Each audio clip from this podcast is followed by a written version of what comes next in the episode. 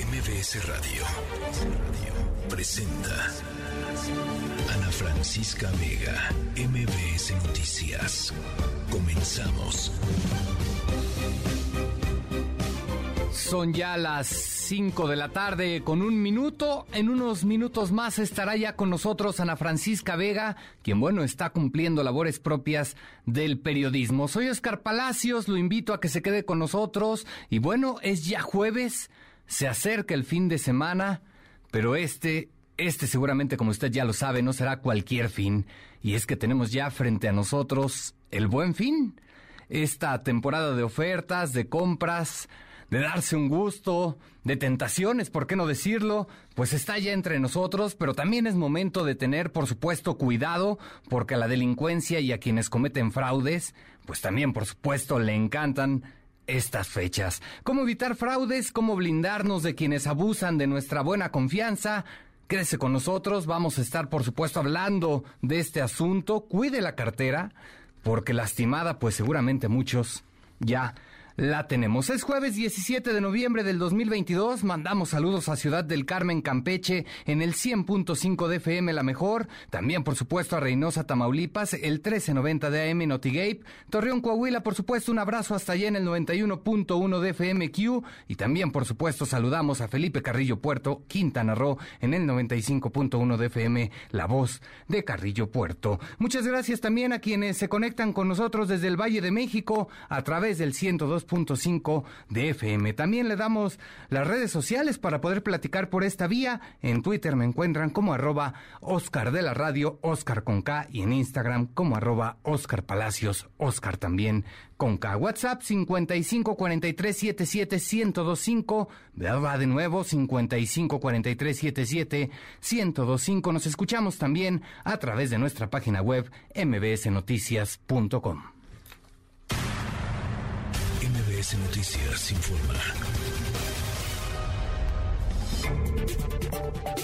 Iniciamos, por supuesto, con la información. Tras 10 días de suspensión de clases, este jueves reanudó actividades escolares el Colegio Williams en la colonia Miscuac, en donde, bueno, la mayoría de alumnos ingresó con flores blancas que fueron colocadas en uno de los pasillos del plantel. Al exterior del colegio, pues se realizó una protesta de padres de familia, encabezados, por supuesto, por los padres de Abner, el menor que falleció, desafortunadamente, falleció ahogado en la alberca de este colegio. Juan Carlos Alarcón nos tiene la información. Juan Carlos, buenas tardes. ¿Qué tal, Oscar? Me da gusto saludarte. Muy buenas tardes. Al reanudarse las clases en los diferentes planteles del Colegio Williams, los padres del niño Abner, quien falleció tras un descuido en la clase de natación el 7 de noviembre pasado, reiteraron su exigencia de cierre definitivo de esa institución escolar y con ello evitar un acto de impunidad con globos blancos y con apoyo de familiares y amigos, así como de algunos padres de familia, exigieron justicia y que se respete la imagen del pequeño Abner. Leonardo Álvarez, papá de la víctima, planteó que el seguimiento de las investigaciones será diario y puntual para vigilar que la muerte de su hijo encuentre justicia. Escuchemos pues dar seguimiento a la, a la investigación, seguir exigiendo justicia. Buscamos que sea de manera pacífica, pero sí exigiendo. Un grupo de padres también como que quieren que no se cierre la escuela. ¿Qué opinas de eso? Pues cada quien tiene sus opiniones, ¿no? Los hechos son los que hablan. Cada quien puede llevar a su hijo donde quiera y si ellos pues quieren seguir exponiendo a sus hijos, pues es decisión de ellos. Xochitl, mamá de una pequeña que hace cinco años fue abusada sexualmente por un profesor del Williams, externó su apoyo a los padres del pequeño que murió por una cadena de errores y descuido. Recordó el caso de su hija que fue víctima por también por descuido y falta de seguridad en el colegio Williams. Escuchemos.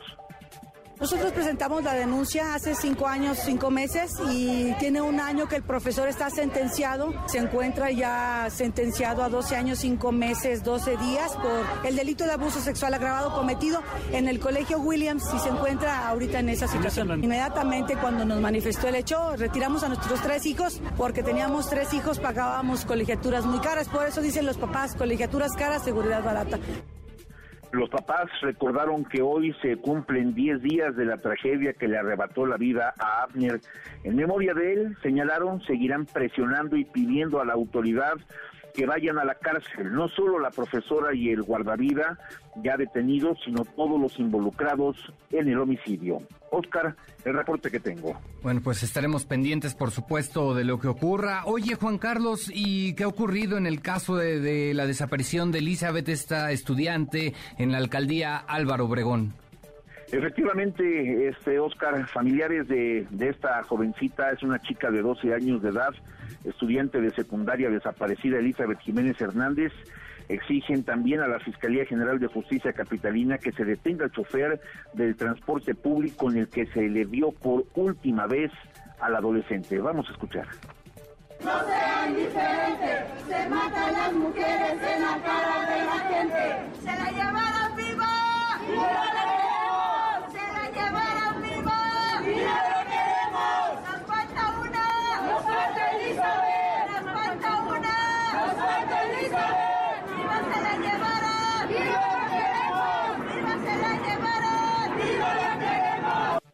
Así es, viva se la llevaron y viva la queremos, mencionaron una y otra vez familiares y amigos de esta chica con frases que dejaron ver la angustia por saber si está bien.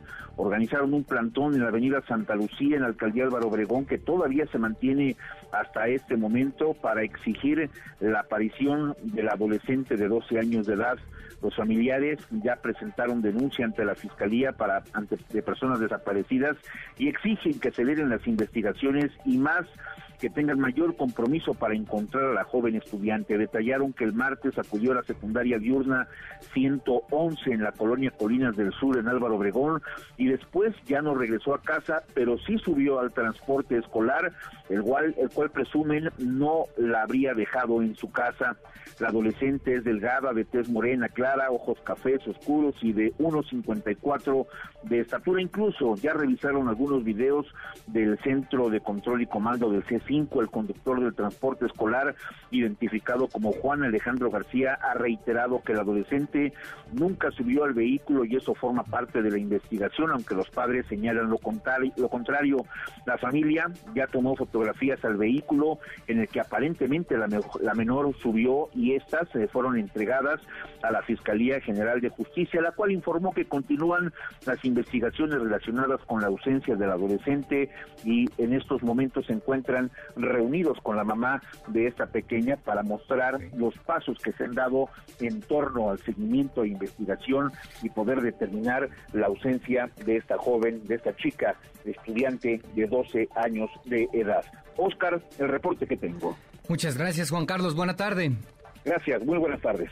Hasta luego, por supuesto, daremos seguimiento de cerca a lo que ocurra. En este caso, en más información, la Secretaría de Infraestructura, Comunicaciones y Transportes, a través de la Dirección de Análisis de Accidentes e Incidentes de Aviación, bueno, pues informó que ya inició una investigación por el caso de este desplome de la aeronave adscrita a la seguridad de, a la Secretaría de Seguridad Pública del Estado de Aguascalientes, ocurrido esta mañana en el municipio de Jesús María, y donde, bueno, murieron cinco personas, entre ellas justo el secretario de Seguridad Pública del Estado, Porfirio Javier Mendoza. Por su parte, bueno, ante esta situación, la gobernadora de Aguascalientes, Ter Jiménez, informó que se trató de un lamentable accidente. Joaquín Martínez nos tiene toda la información desde Aguascalientes. Joaquín, ¿cómo estás? Buenas tardes.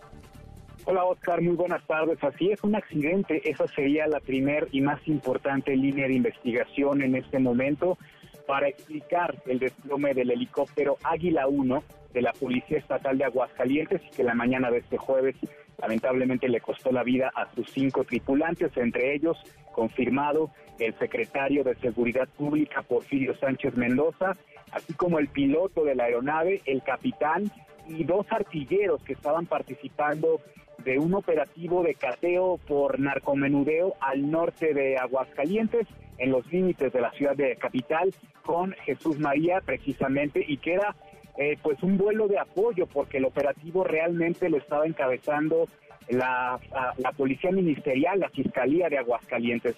El impacto de este helicóptero ocurrió, Oscar, en un terreno baldío, de hecho, a escasos metros de una zona habitacional, de una zona densamente poblada, lo que a decir de la gobernadora Pérez Jiménez, pues fue un último acto de heroísmo por parte del piloto Olegario Andrade. Vamos a escuchar. Quiero comentar que el piloto, de manera heroica, hizo maniobras para caer en un lote baldío y no en algún lugar poblado. Han comenzado ya las investigaciones pertinentes para determinar las posibles causas de este percance, sin embargo, todo indica que se trata de un accidente. Debemos esperar los resultados del peritaje correspondiente y lo haremos siempre diciendo la verdad.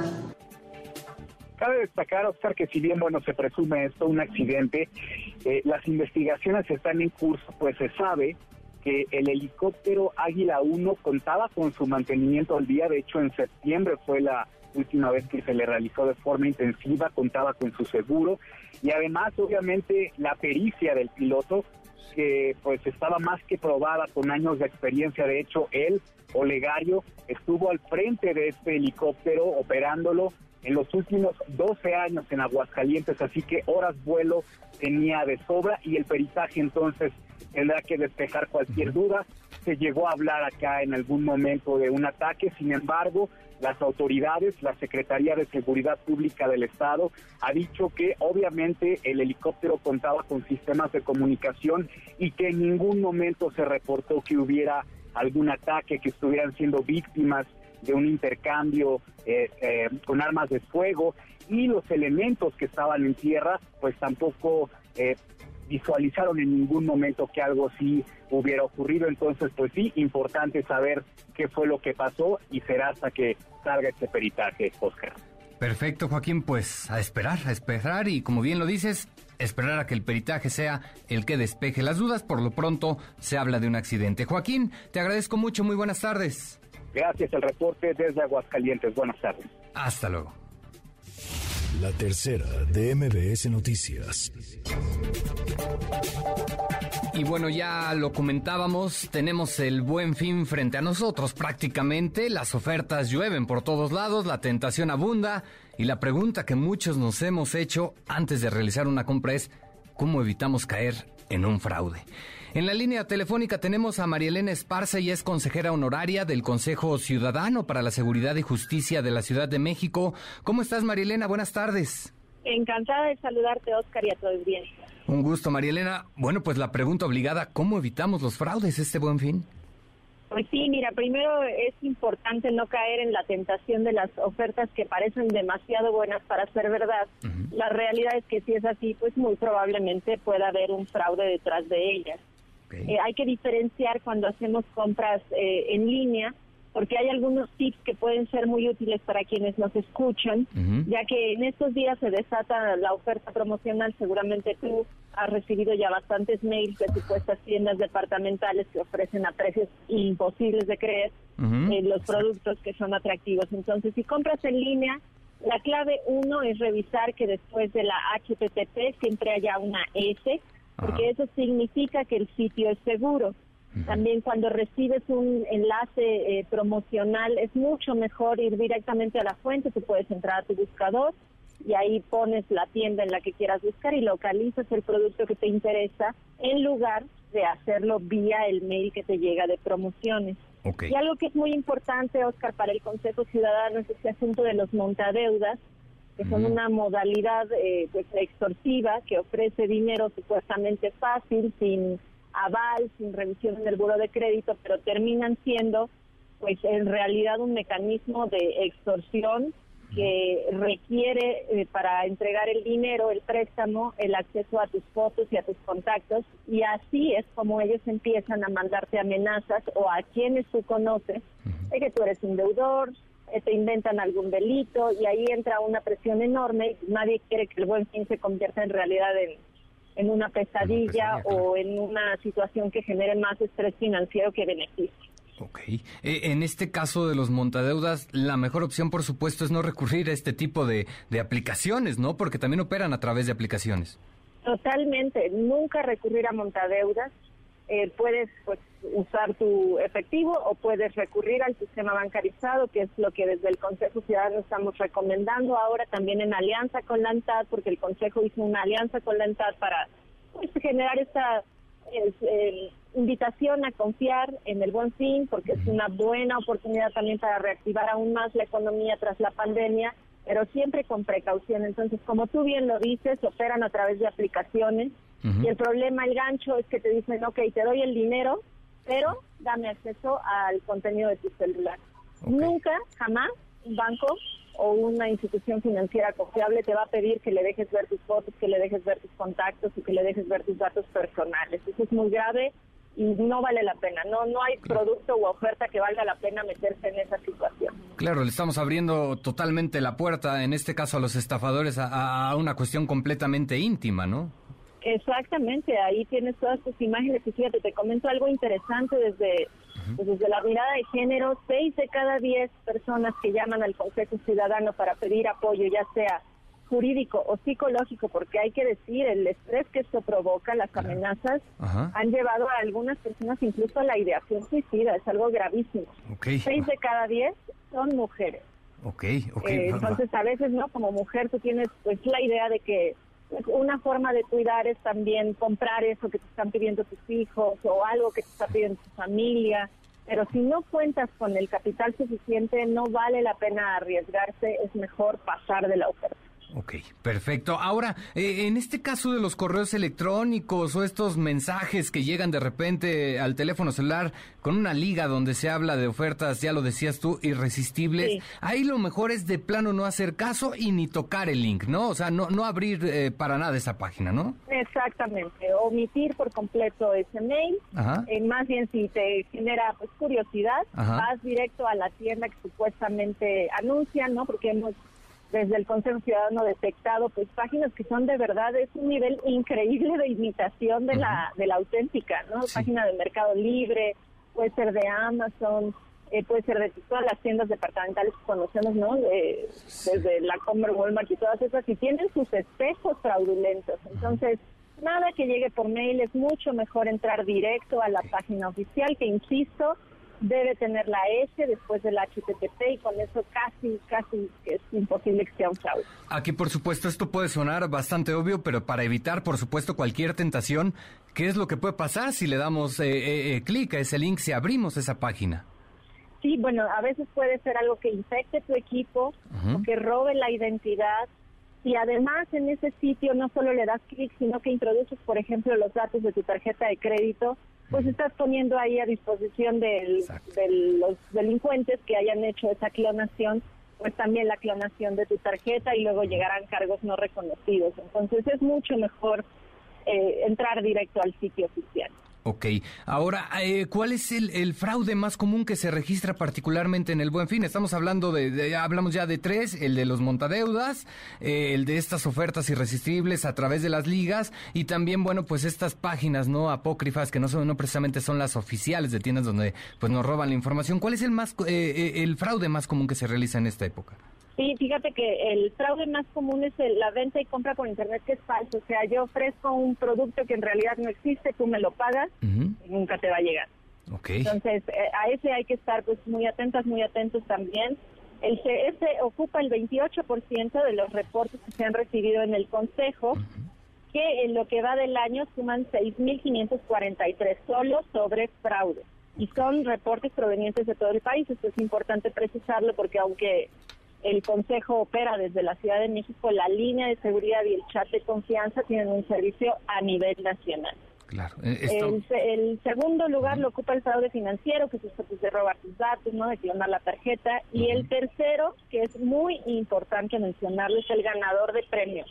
Yo creo que a todo el mundo nos ha llegado ese de, te ganaste tal cosa, ¿no? Un viaje, puede ser un monedero electrónico, a veces son cosas tan chiquitas que pues caemos, porque muchos le apuestan pues al volumen, ¿no? El delincuente puede apostarle al volumen, entonces si te ganaste un monedero electrónico de tal tienda, solo tienes que darle clic a ese enlace, o solo tienes que mandarme los datos de tu tarjeta, o solo tienes que decirme tu dirección, y así es como empieza el enganche para después pasar del fraude a la extorsión. Ese, ese, ese tipo de fraude ya lleva mucho tiempo, ¿no? Pareciera increíble que siga vigente, ¿no? Y que la gente siga cayendo, ¿no? Sí, increíble, por eso es tan importante difundir y gracias por darnos este espacio para hacerlo, porque sí, efectivamente, muchos de ellos pues son, son modalidades que en realidad podríamos decir que llevan décadas, sin embargo, pues seguimos cayendo porque de verdad se sofistica tanto el nivel de imitación de los sitios reales o de, la promoción real y también pues juegan con nuestra pues, nuestras ganas de tener algo, ¿verdad? Todos queremos sentirnos ganadores o ganadoras de un premio. que llega ese y dices, claro que sí, es mío. Y ahí cae. Hombre, perfecto. Oh, y, finalmente, en caso de que pues ya de plano hayamos caído en uno de estos fraudes, ¿qué se recomienda? ¿Qué podemos hacer? Pueden llamar a la línea de seguridad o mandar un WhatsApp al chat de confianza del Consejo Ciudadano que opera 24/7. El apoyo psicológico y jurídico que, que da el Consejo Ciudadano es gratuito, esto es muy importante. Hay abogados, psicólogos, psicólogas, abogadas que están atendiendo y ayudando pues a denunciar. Si ya caíste es importantísimo denunciar. Así es como se ha logrado también eh, tener información agregada que se comparte a la autoridad y que luego puede evolucionar incluso en operativos como el que vimos hace unos meses tan importante de desmantelamiento de, varios call centers de montadeuras. Pueden llamar, el, el número es 55 5533, 5533 y ahí está el equipo del Consejo Ciudadano siempre atento y siempre disponible. Perfecto. Bueno, pues María Elena Esparza, te agradezco mucho tu tiempo, información muy, muy importante, de verdad. Con muchísimo gusto, Oscar. Buenas tardes. Hasta luego, buena tarde. María Elena Esparza, consejera honoraria del Consejo Ciudadano para la Seguridad y Justicia de la Ciudad de México. Por supuesto, hay que tener mucho cuidado este fin de semana, particularmente en las compras que realizamos por Internet. MBS Noticias informa. Tenemos, por supuesto, más información. El gobernador de Oaxaca, Alejandro Murat, celebró que existan las marchas en torno a la conversación de la reforma electoral y la democracia, pues dijo, generan debate y reflexión en el país. Vaya polémica y lo que se viene, la guerra de marchas que se avecina. Tras reunirse con el presidente Andrés Manuel López Obrador, bueno, y gobernadores también del sureste en Palacio Nacional, pues Murat se pronunció a favor de que haya movilizaciones, sin embargo evitó responder si asistirá a la que está convocando justo el presidente Andrés Manuel López Obrador el próximo 27 de, de noviembre. Rocío Méndez nos tiene toda la información. Rocío, buenas tardes. El único mandatario, Oscar, que se brindó a detenerse y platicar brevemente con la prensa. Para ello, pues dio la oportunidad de plantearle esta serie de expresiones multitudinarias, en principio la del pasado domingo y por supuesto la del próximo 27 de noviembre. Escuchemos al gobernador de Oaxaca, Alejandro Murat. Yo soy gobernador, yo celebro que haya marchas a favor de la democracia. Es pues ese derecho a la libre expresión que tenemos todas y todos los mexicanos y eso nos permite generar debate, generar reflexión, generar criterio de qué queremos las mexicanas y los mexicanos yendo hacia adelante. Así que qué bueno que haya muchas manifestaciones y marchas. Es el reporte del momento. Gracias, Rocío. Buena tarde. Buenas tardes.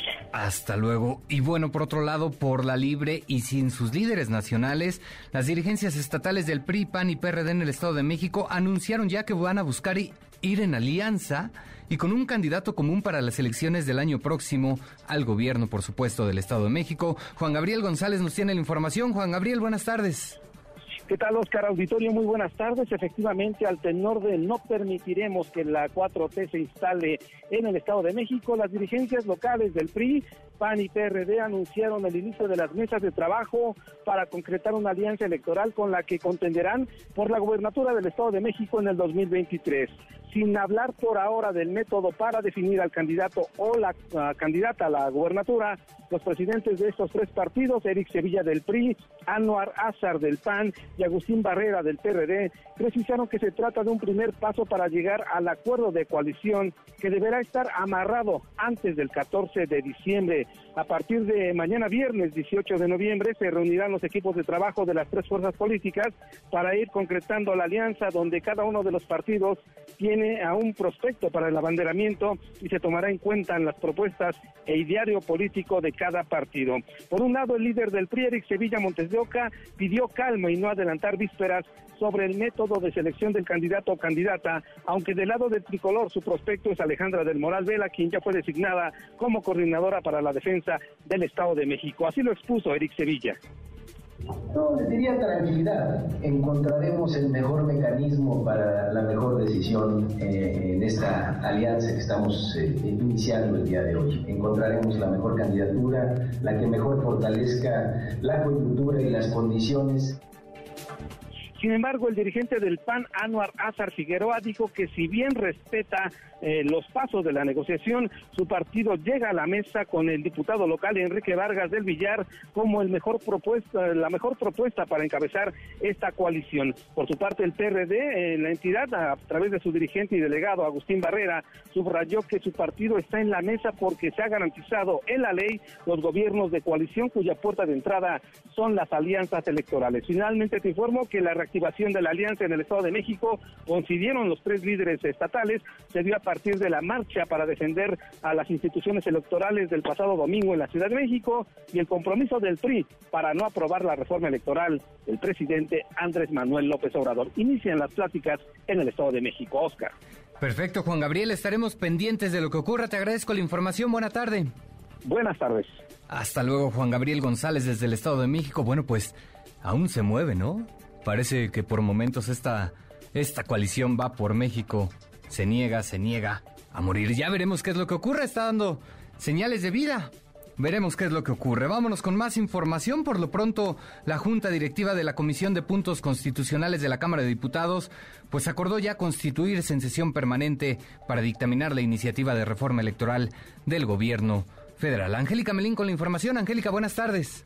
Hola Oscar, muy buenas tardes, qué gusto saludarte. También saludos para el auditorio, como lo mencionabas hace un momento, la coalición en A por México, PRI-PAN-PRD, no solo se está moviendo ya en el tema electoral, como escuchábamos sobre la elección del Estado de México, sino también en lo parlamentario. El día de ayer se reactivó este bloque de oposición para hacer frente a la iniciativa de reforma electoral, eh, sobre todo la presentada por el presidente de la República, y ya está caminando los trámites en el recinto parlamentario para que sea aprobada en el transcurso de las próximas dos semanas. Bien lo decía Oscar, la Comisión de Puntos Constitucionales de la Cámara se reunió para, bueno, pues darle eh, forma y también ponerle fechas, estimaciones a esta ruta de eh, avance de la reforma electoral eh, que se discutirá en San Lázaro y los legisladores de la mayoría van con la propuesta fundamentalmente que ha presentado el Ejecutivo Federal. Escuchemos al presidente de la Comisión de Puntos Constitucionales, el diputado de Morena, Juan Ramiro Robledo.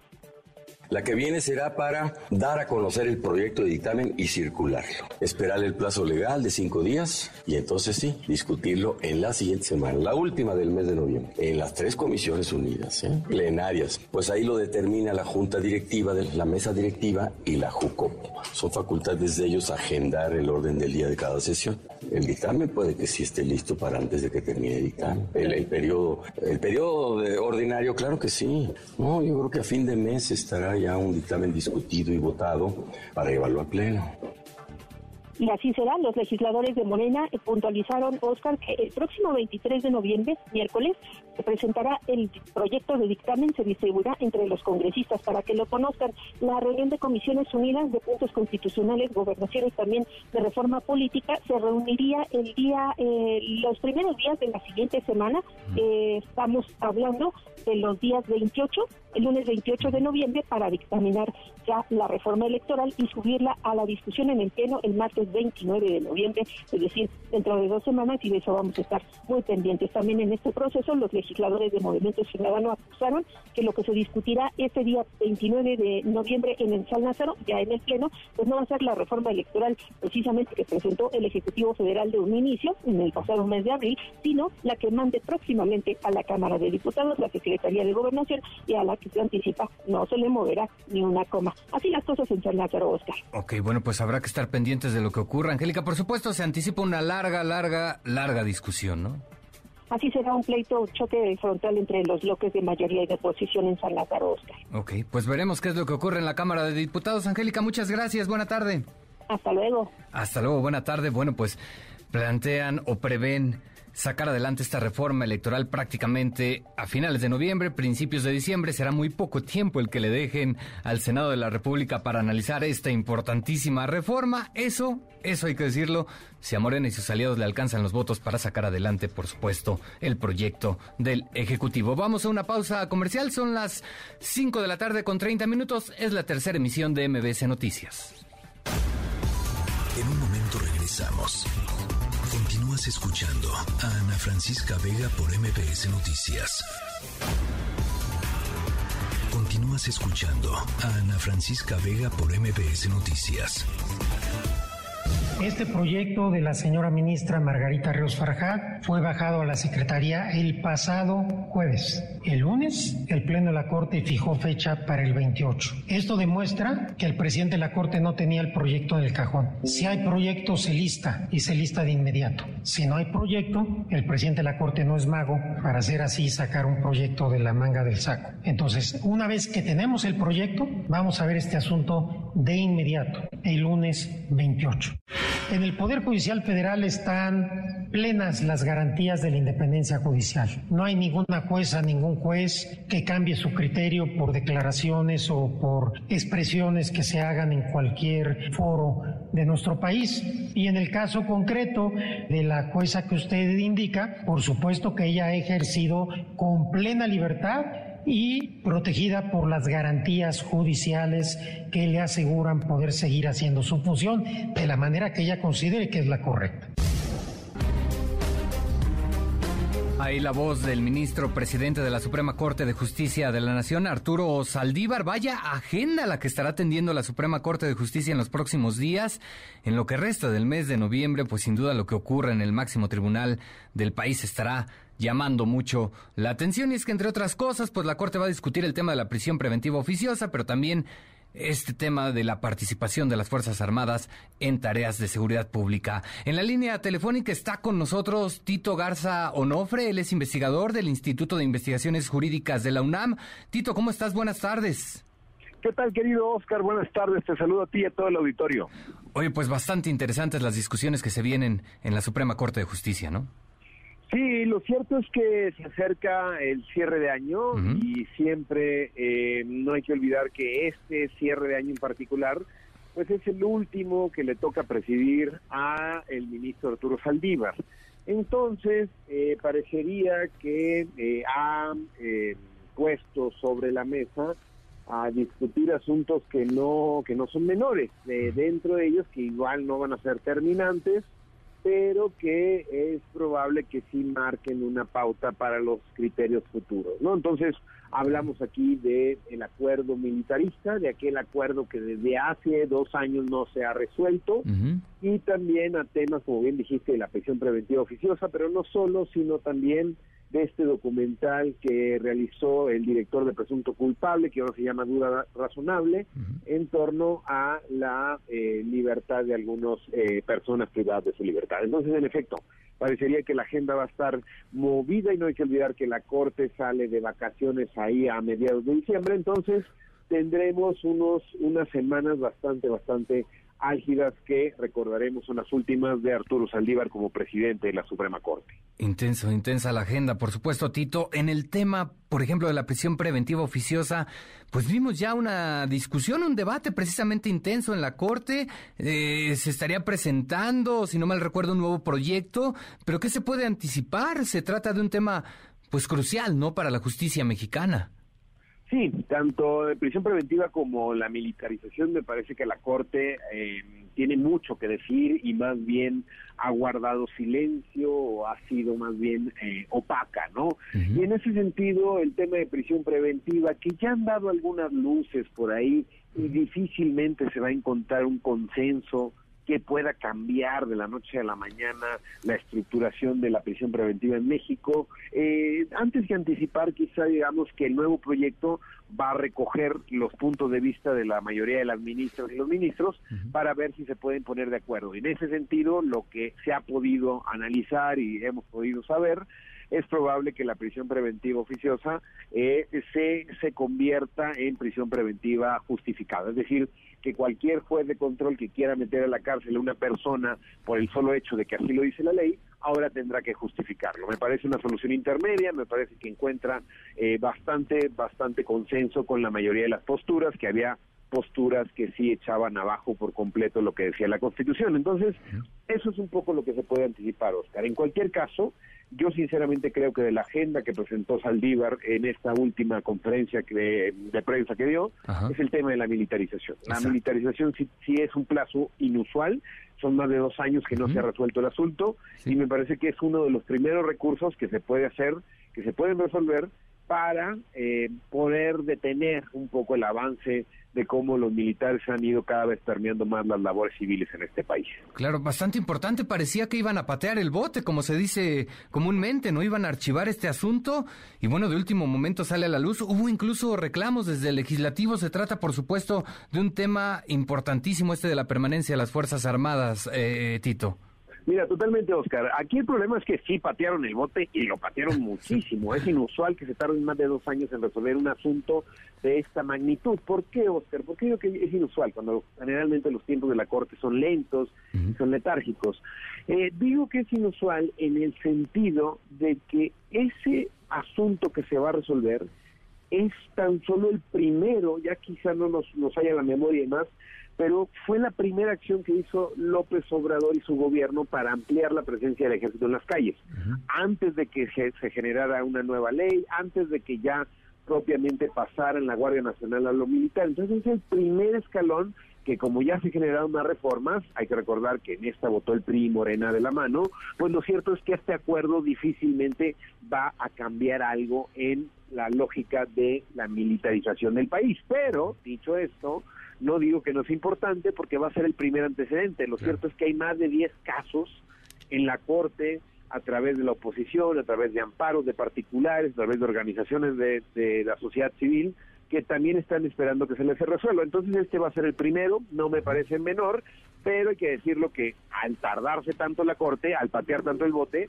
pues ya se realizaron otras acciones todavía peor o mucho más graves en torno a la militarización. Claro, claro. Aquí lo importante también es que esta primera decisión, dices, eh, sentará precedente, ¿no? Va a marcar precisamente el camino que, que, tomen muchas decisiones la Corte en torno a este asunto, ¿no?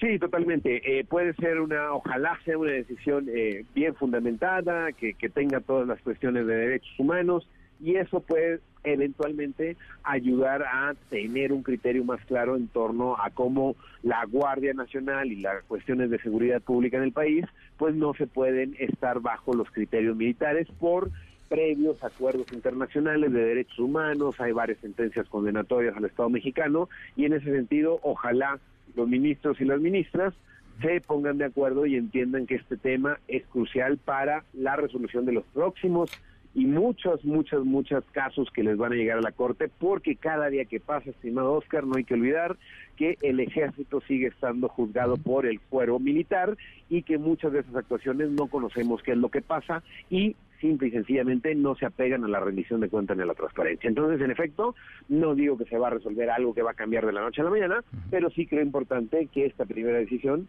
siendo un primer, un primer precedente para el futuro de todos los temas de los militares que se va a terminar resolviendo en la Suprema Corte de Justicia. Claro, claro. Y por supuesto, ya lo comentabas, está también el caso documentado en esta serie Duda Razonable. ¿De qué va, de qué va este asunto, Tito? Claro, es un, es un asunto en particular que le interesó al ministro presidente y que por ahí se ejerció una facultad de atracción, es decir, al tener tanta relevancia generó eh, cuestiones mediáticas, pues es algo que pasa usualmente en este país, pero que al momento en que eh, se le dio proyección, y me parece que se hizo muy bien el documental y creo que expone la justicia en este país, pues lo mismo es siempre, a personas que eh, por estar en el momento indicado, en las circunstancias indicadas, es la, la, la policía, la justicia, se aprovecha de su vulnerabilidad y al día de hoy por formalismos, por burocracia, estas personas siguen en la cárcel sin tener una sentencia condenatoria. Entonces me parece que es un caso de justicia cotidiana que al final del día va menoscabando la dignidad de las personas que están en la cárcel sin que se les haya probado su culpabilidad ni mucho menos con pruebas fehacientes para la misma. Entonces, eh, ojalá, ojalá que la Corte en estas últimas semanas del año, en estos últimos eh, días que le quedan al ministro Saldívar como presidente, pueda tomar eh, decisiones que quizá también hay que decirlo, durante los últimos años pues sí dejaron bastante, bastante a deber. Un caso bastante noble para despedirse, ¿no? Exacto, exacto. Bueno, Tito Garza, te agradezco mucho tu tiempo y por supuesto estaremos al pendiente de lo que ocurra en la Suprema Corte de Justicia de la Nación. Gracias por la invitación, querido Oscar. Que tengas buen día. Hasta luego, Tito. Buena tarde. Tito Garza Onofre, investigador del Instituto de Investigaciones Jurídicas de la UNAM. Ana Francisca Vega, NMBS Noticias. Ok, aquí XR. ¿Qué pasó, jefe? ¿Cómo se llama? ¿Cuál es tu ubicación exacta? ¿Cuánta gente llevo? Ahorita le aviso a los demás X. Justo el tema que abordábamos con Tito Garza, ¿no? ¿Ustedes confían en este sonido? ¿Qué sienten cuando escuchan la sirena de la policía? Sabemos ya de entrada que por muchas razones puede sonar, ya sea por emergencia, por seguridad o porque andan detrás de alguien que presuntamente pudiera haber cometido pues algún delito. Pero aquí lo importante es saber qué sienten cuando escuchan o ven a un policía. ¿Miedo? ¿Asombro? ¿O simplemente les da igual? Sé que son nuestros cuerpos de seguridad y que muchas veces, bueno, pues están siendo ya rebasados por los delincuentes, pero mucho de esto tiene que ver con que pues simplemente a veces no tienen los recursos necesarios para combatir al crimen. En pocas palabras, hacen lo que pueden. Esta historia sonora para ver a dónde nos llevan estos policías. Lo que es cierto es que debemos tener confianza en ellos. ¿Cuál es tu ubicación exacta? ¿Cuánta gente llevo? Ahorita le aviso a los demás X. Jefe, ¿y en qué camioneta vamos? 5 de la tarde con 43 minutos. Estamos en la tercera emisión de MBS Noticias. Regresamos en un momento.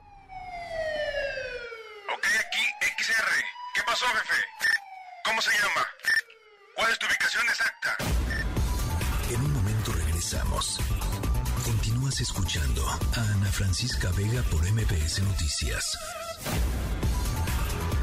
Continúas escuchando a Ana Francisca Vega por MBS Noticias. Diana Bernal en MBS Noticias.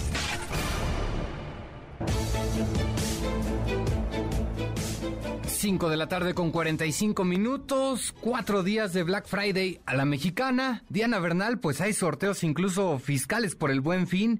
¿De qué se trata? Pues sí, Oscar, es importante también tocar este punto porque como tú sabes y lo has venido pues lo has venido comunicando a todo el público de MBS, pues tenemos el buen fin del 18 al 21 de este mes y realmente representa un esfuerzo pues tanto de las tiendas, de los negocios, como incluso de las propias instituciones financieras. Y en esto también coadyuva el SAT, que coordinado por la Secretaría de Economía, pero como servicio de administración tributaria, hace un sorteo. Este sorteo eh, se realiza sobre todo, Oscar, con el fin de promover la economía formal. Por eso es un sorteo solamente para aquellas personas, tarjetavientes, que compren con tarjeta de débito o tarjeta de crédito, ya sea de bancos o de instituciones participantes. Y además se trata de apoyar también aquí, no a las grandes tiendas departamentales, que qué bueno que también vendan mucho, pero aquí se trata, Oscar, de apoyar a los pequeños, a los medianos, a los micro comercios. Y conocemos muchas zonas de nuestra República Mexicana, por ejemplo, Iztapalapa o el centro histórico de varias ciudades, incluso el de México, donde te encuentras con muchos pequeños comercios y estos pequeños comercios si se registraron en el Buen Fin y tienen allí el registro respectivo o lo puedes checar en la página de internet del Buen Fin, pues tú además de poder aprovechar como consumidor los precios, las oportunidades que estén dando esos comercios, vas a tener un gran incentivo, Oscar, y es que se están distribuyendo más de 125 mil premios y estos premios van desde 500 pesos en compras mínimas de 250 pesos, pero hay premios de mil, de cinco mil, de nueve mil, de diez mil, de quince mil y perdón, son 321 mil premios o sea, son muchos, y hasta un premio mayor por 250 mil pesos. Basta con que pagues con la tarjeta de débito crédito y con eso vas a poder participar en este sorteo. Una cosa muy importante también, Oscar, si me permites, es que este dinero obviamente no lo están poniendo ni el presupuesto federal ni los contribuyentes, sino que lo que hace el SAT es dar un estímulo para que lo paguen los bancos cuando se haga el sorteo y estos pagos que los bancos realicen los van a poder descontar a cuentas de retenciones o de impuestos que deban al Servicio de Administración Tributaria. En total se están rifando 400 millones de pesos, te digo, con 150 mm, mil premios de 500 pesos y uno de 250 mil pesos, 321 mil premios en total y además 100 millones de pesos para estos comercios que están participando. Yo, entonces yo sí creo que es una buena oportunidad pues para apoyar al pequeño comercio, para participar en las oportunidades que presentan las negocios con motivo del buen fin y todavía ahora sí que como tu extra estar participando en un sorteo del SAT que te puede llegar a dar hasta un premio de 250 mil pesos. Claro, ah, ah, entonces para precisar y dejarlo perfectamente claro, este sorteo aplica únicamente para las personas que realicen compras con tarjeta de crédito o débito, ¿ok? Exacto. Ok, y en este caso los consumidores tienen que realizar algún tipo de registro para participar o se da de manera automática. Nada, basta con que compren en el comercio que participe en el sorteo Buen Fin. Los comercios van a tener un QR de algún dispositivo que demuestre, perdón, algún icono que demuestre que están participando, pero además tú te puedes meter a la página, ¿no? Vamos a pensar que alguna persona necesita comprar este telas o necesita comprar una serie de pantalones, pues puede ver en la página qué negocios participantes pequeños, no grandes tiendas departamentales están participando, acudir allí y, y bueno, ¿qué te puedo decir? Yo soy una entusiasta ganadora de un premio hace como tres o cuatro años. O sea, sí son muchos premios, son 321 mil premios y creo que es un muy buen esfuerzo de nuestras autoridades pues para hacer más atractivo todavía este largo Black Friday, como lo llamabas hace rato. Claro, claro. Eh, Diana, ¿cuándo se dan a conocer los resultados de este sorteo? Sí, los resultados de este sorteo se van a dar a conocer el 9 de diciembre, Oscar. Entonces, además, obviamente, todo esto va a aparecer en la página del SAT va a ser totalmente público y lo más seguro es que sea la propia institución financiera la que te deposite lo que hayas ganado en tu tarjeta. Por ejemplo, si hiciste una compra de 9 mil pesos y ganaste un premio de 15 mil, te lo van a depositar en tu tarjeta y pues siempre se siente muy bonito ganar un premio. Es solo una posibilidad, pero pues es automático, no tienes que hacer nada, como tú muy bien lo dices, más que pagar en comercios participantes con tarjeta bancaria de crédito débito. Perfecto, Diana, pues mucha suerte para todos los que participen en este buen fin, en este sorteo organizado por el gobierno federal. Diana Bernal, buena tarde, muchas gracias. Gracias a ti, Oscar, feliz tarde. Hasta luego, buena tarde. De MBS Noticias. En MBS, noticias que ponen de buenas. El gobierno de México hizo entrega este día del Premio Nacional de Artes y Literatura 2020 y 2021 en los campos de lingüística y literatura, en bellas artes, en historia, ciencias sociales y filosofía y en artes y tradiciones populares. En una ceremonia en Palacio Nacional encabezada por el presidente Andrés Manuel López Obrador, se hizo la entrega de los reconocimientos a quienes por sus creaciones, producciones o trabajos docentes de investigación o de divulgación han contribuido a enriquecer el acervo cultural del país. El Instituto de Salud para el Bienestar, el IMSS Bienestar y el Gobierno de Guerrero llevarán a cabo la rehabilitación integral del Hospital General Regional Dr. Bernardo Sepúlveda Gutiérrez, ubicado en el municipio de Luego de un recorrido por las instalaciones del hospital, inaugurado hace más de 35 años y durante los cuales no ha recibido mantenimiento, el director general del INSABI, Juan Antonio Ferrer, y la secretaria de Salud de Guerrero, Aide Ibares, detallaron que los trabajos iniciarán la próxima semana y durarán tres meses.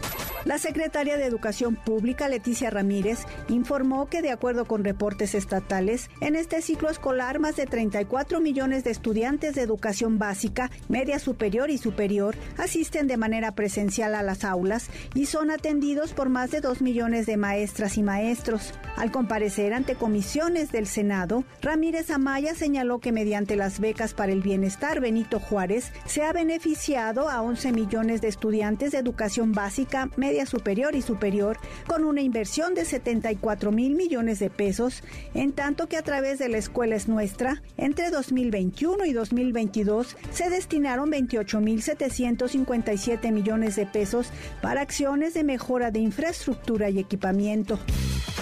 En MBS, noticias que ponen de buenas. En un momento regresamos. Continúas escuchando a Ana Francisca Vega por MBS Noticias. Ya estamos de regreso. Ana Francisca Vega en MBS Noticias.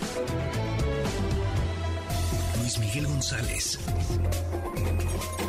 Economía.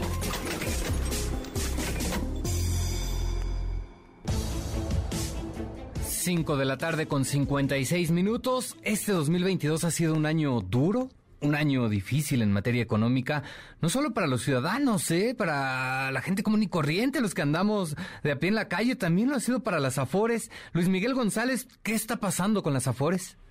Eh, Oscar, buenas tardes. Buenas tardes. Lo primero, hay que decir, es un año especial, si se puede decir así, porque es el 25 aniversario de nuestro sistema de ahorro por el retiro.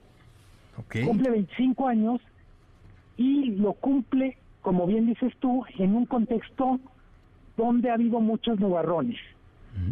Tradicionalmente, el sistema de ahorro para el retiro privado, las, las AFORES, habían sido consistentemente generadores de ganancias para los trabajadores y por supuesto para las empresas propietarias o accionistas. Este año probablemente haya sido hasta el momento el más complicado si lo vemos desde el punto de vista de las minusvalías, es decir, los rendimientos negativos para los trabajadores, pero también ha sido para las ganancias de las AFORES. Tiene mucho que ver, Oscar, con una reducción de comisiones para las AFORES, que tiene que ver con una decisión del gobierno, desde mi punto de vista correcta, aunque no necesariamente bien implementada. Y luego tenemos junto un asunto de mercados. Cuando las bolsas han tenido las caídas tan brutales que han vivido este año, pues ahí veces olvidamos que muchísimos de los trabajadores mexicanos, los que están en la economía formal, también tienen acciones en bolsa a través de las inversiones que hacen sus afores. Entonces les ha tocado perder. Sí, sí. Por Cuando, cuando decimos es un año complicado en su 25 aniversario, vale la pena destacar que en el, en el balance de estos 25 años, las Afores se han convertido literalmente en una gigantesca bola de dinero que pone en marcha los mercados y algunas actividades económicas. ¿De qué tamaño es lo que manejan las Afores? Pues son casi 5 billones de pesos, 5 billones 20% del PIB. Si sumáramos todo lo que tienen las Afores, casi equivale como un 80 o 70% de todo el presupuesto del gobierno en un año. De ese tamaño es lo que tienen las Afores iba a decir en la panza, pero vamos a decir en los músculos. Sí, no, no complicadísima la, la, la, situación para las Afores. ¿Cuál es el reto? ¿Qué, qué, opciones tienen? ¿Qué alternativas tienen para salir de, de, esta situación? Creo que el principal reto tiene que ver con implementar las reformas que quedaron o que están en marcha a partir del año pasado. Por ejemplo, el año que entra los patrones van a tener que aportar un punto más, un punto porcentual más a la pensión de los trabajadores, de tal manera que los cada trabajador se va a ver beneficiado de este incremento y el sistema de ahorro también porque va a tener más dinero. Okay. Hay que recordar la reforma, Oscar, lo que prevé es que cada año de aquí al 2030 crezca un punto porcentual esa aportación, poquito más de un punto porcentual, hasta llegar a 15 puntos, al 15% del salario. ¿Qué va a cambiar con eso? Pues que para quien esté en una FORE, la tasa, o mejor dicho, la cantidad que va a tener el trabajador cuando se retire, va a ser mucho más importante de lo que es ahora. Técnicamente, Oscar, se llama tasa de reemplazo. Y es, si comparas tu salario promedio con lo que te da mensualmente después de retirarte, pues eso es la tasa de reemplazo, era 42% y ahora va a ser paulatinamente, va a poder llegar hasta 70%. ¿Cuál es desde mi punto de vista el mayor reto, Oscar? Incorporar a la formalidad a los trabajadores desde el punto de vista de las afores, de las empresas, volverse más competitivas, más eficientes en costos y desde el punto de vista del gobierno, ir creando una regulación que se vaya adaptando a, un país que cambia mucho, cambia demográficamente, cambia el mercado laboral y por supuesto cambian las condiciones de mercado. Ok. Eh, eh, Luis Miguel, ¿cómo luce el panorama en el corto y mediano plazo para las Afores? Eh, ¿Podrán recuperarse en algún momento, en un lapso corto de tiempo?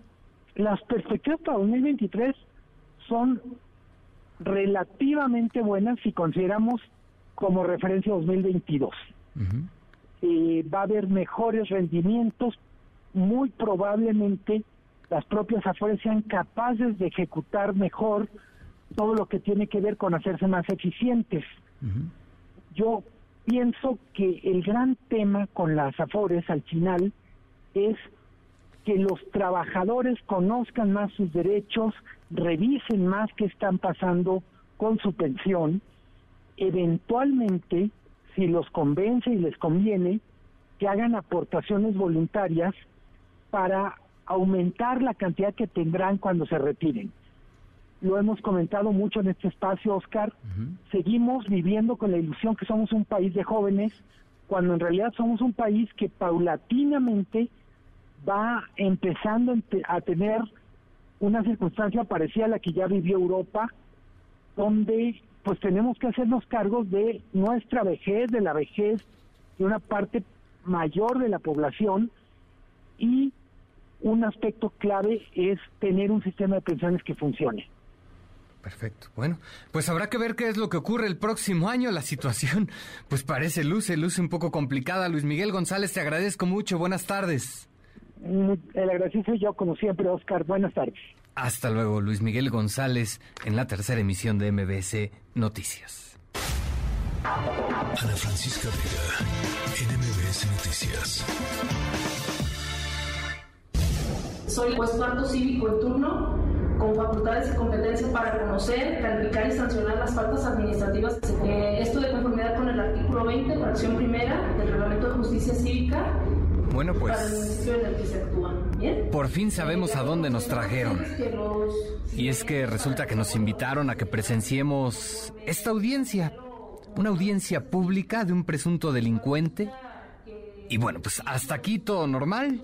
Por un lado está la parte acusadora también están los abogados, la jueza, en fin, hay, hay bastante gente aquí. Por lo menos sé que aquí estamos seguros. ¿Qué nos puede pasar en este lugar con tanto policía? Pues nada. Estoy seguro de que nada.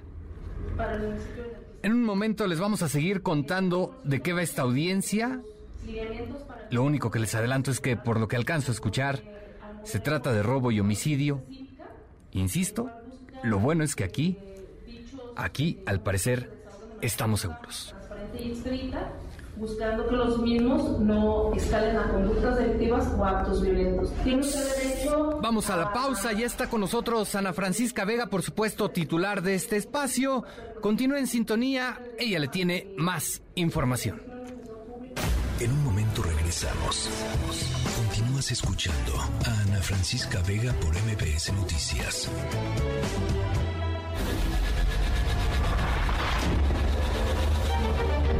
MBS Radio presenta Ana Francisca Vega en MBS Noticias. Continuamos.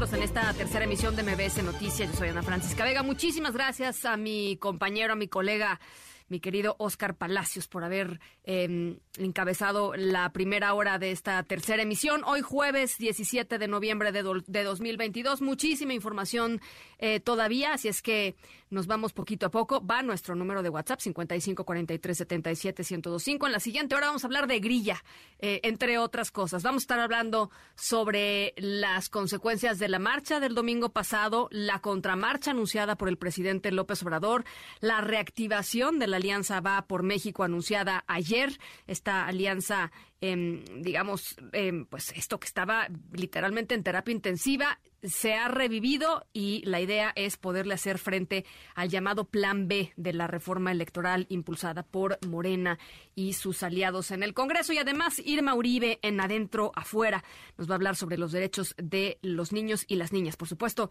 estamos hablando de libros, recomendaciones culturales en Adentro y Afuera. Em, las seis con diez, por lo pronto, las tres de las seis. Noticias informa.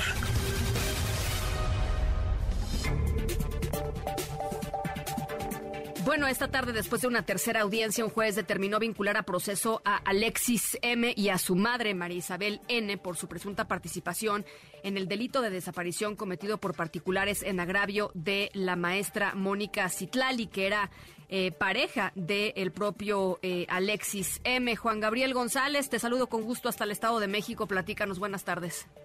Así es, Ana Francisca Auditorio, muy buenas tardes, noches. En esta audiencia posterior a su detención, Jesús Alexis N. y su mamá María Isabel N fueron vinculados al proceso por un juez de control, quien además determinó como legal la prisión preventiva al ser acusados ambos de cometer los delitos de desaparición forzada y feminicidio en contra de la maestra de inglés Mónica Citlali Díaz Reséndiz. Como se recordará, la víctima desapareció el 3 de noviembre, metros antes de su centro de trabajo, y fue hallada muerta el día 9 de este mes a un costado de la autopista México-Cuernavaca, en la alcaldía Tlalpan de la Ciudad de México. Desde el día 5 de noviembre se perdió comunicación con Jesús Alexis, pero el día 12, es decir, el pasado sábado, fue detenido en Ecatepec y en cuyo domicilio se encontraron pertenencias de Mónica Ciclali, así como evidencias criminalísticas, según lo dijo el Ministerio Público. En otro inmueble también hallaron pruebas que llevaron a la captura de María Isabel, mamá de Alexis.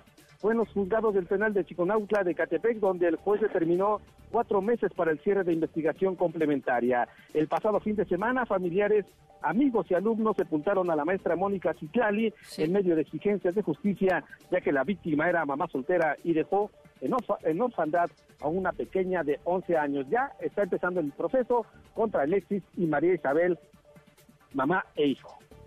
Bueno, pues estaremos muy pendientes. Gracias, Juan Gabriel, por este por esta actualización. Ana Francisca, buenas tardes.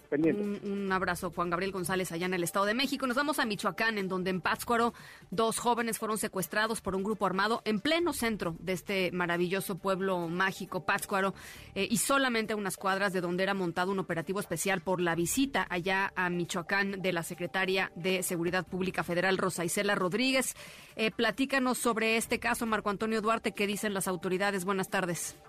Hola, ¿qué tal Ana Francisca? Te saludo con muchísimo gusto, al igual que a nuestro episodio de y efectivamente, como tú bien lo acabas de comentar, dos jóvenes fueron levantados por un comando de presuntos sicarios en pleno centro del municipio de Pátzcuaro, Michoacán, y a escasas cuatro calles donde mandos militares y policiales delineaban un operativo de seguridad por la visita que este jueves realizó Rosa Isela Rodríguez, secretaria de Seguridad y Protección Ciudadana, en el marco de la vigésimo sexta Asamblea Plenaria de la Conferencia Nacional del Sistema Penitenciario.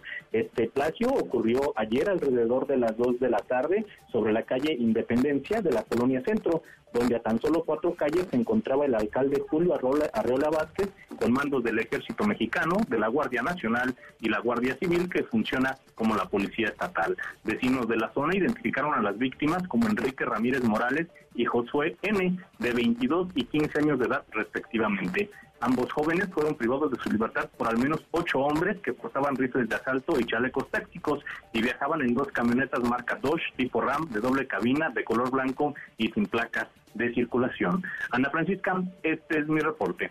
Muchísimas gracias, mi querido Marco Antonio. Estamos en, comunicación y regresamos eh, a, con mi querido Oscar Palacios. Gracias, Oscar, por, eh, por haber eh, conducido este noti durante la primera hora. Y tú tienes información sobre Leticia Ramírez Amaya, la titular de la Secretaría de Educación Pública. ¿Cómo estás, Oscar? ¿Qué tal, Ana? Buenas tardes. Pues gracias a ustedes, por supuesto, como siempre, por la confianza.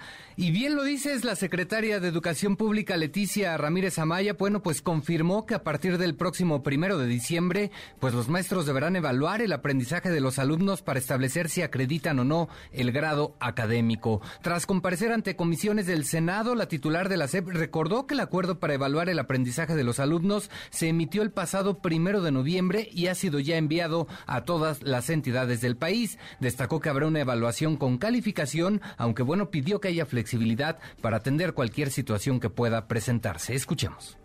Acabamos de sacar un acuerdo que implica que sí hay este, una evaluación con calificación y acreditación. Nada, pedimos la flexibilidad suficiente para entender que hay situaciones y que de repente algunos alumnos no se pueden presentar, pero sí se han notificado. El acuerdo salió el primero de noviembre y ya se mandó a todos los estados.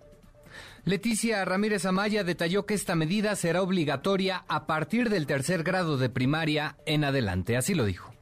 Pareciera que nuestro objetivo es, ya los podemos no acreditar. No, nuestro objetivo es que ellos estén en la escuela, que ahí aprendan y que estén contentos. Entonces queremos dejarlo como una cuestión administrativa, pero lo más importante es que los niños, las niñas, los jóvenes estén en las escuelas aprendiendo. La secretaria de Educación Pública reiteró que los esfuerzos de los últimos meses en materia educativa se centraron en recuperar la matrícula, realizar un diagnóstico del aprendizaje y ahora están centrados en atender los rezagos que presenten los alumnos. Por otro lado, la titular de la SEP confirmó su asistencia a la marcha convocada por el presidente Andrés Manuel López Obrador el próximo 27 de noviembre, esto con motivo de su cuarto año de gobierno. Escuchemos porque voy a defender una propuesta de gobierno. Voy a escuchar el informe del señor presidente Andrés Manuel López Obrador y voy a defender una propuesta de gobierno que pone a la sociedad por delante.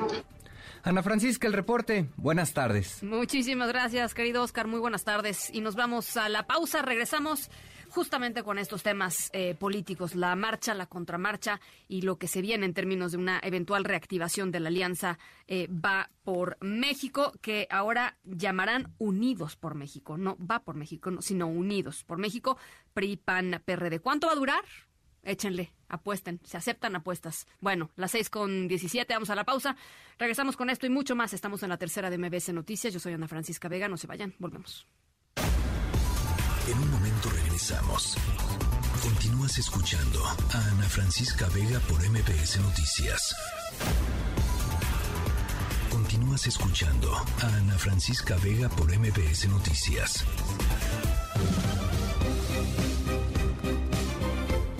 Bueno, el domingo pasado ya lo hemos platicado y hemos aquí tenido varias voces eh, analistas en torno a lo que sucedió, esta marcha eh, con la consigna El INE no se toca eh, y el anuncio del presidente López Obrador rápidamente como respuesta, digamos, a esta movilización además de minimizar, digamos, en términos del número y la, calidad, digamos, de los asistentes, desde el punto de vista del, presidente, por supuesto, em, anuncia una contramarcha eh, el próximo domingo 27 de noviembre eh, que se va a pegar, está pegadito, está juntito a lo que será su pues su cuarto informe de, gobierno que dará, digamos, en esta marcha, en este en este mensaje y hay pues muchísimas lecturas en torno a lo que sucedió el domingo, la respuesta del presidente eh, y para platicar sobre ello está con nosotros en la línea telefónica. Yo le agradezco muchísimo, Paula Sofía Vázquez, eh, analista política. Me da muchísimo gusto saludarte, Paula Sofía. ¿Cómo estás?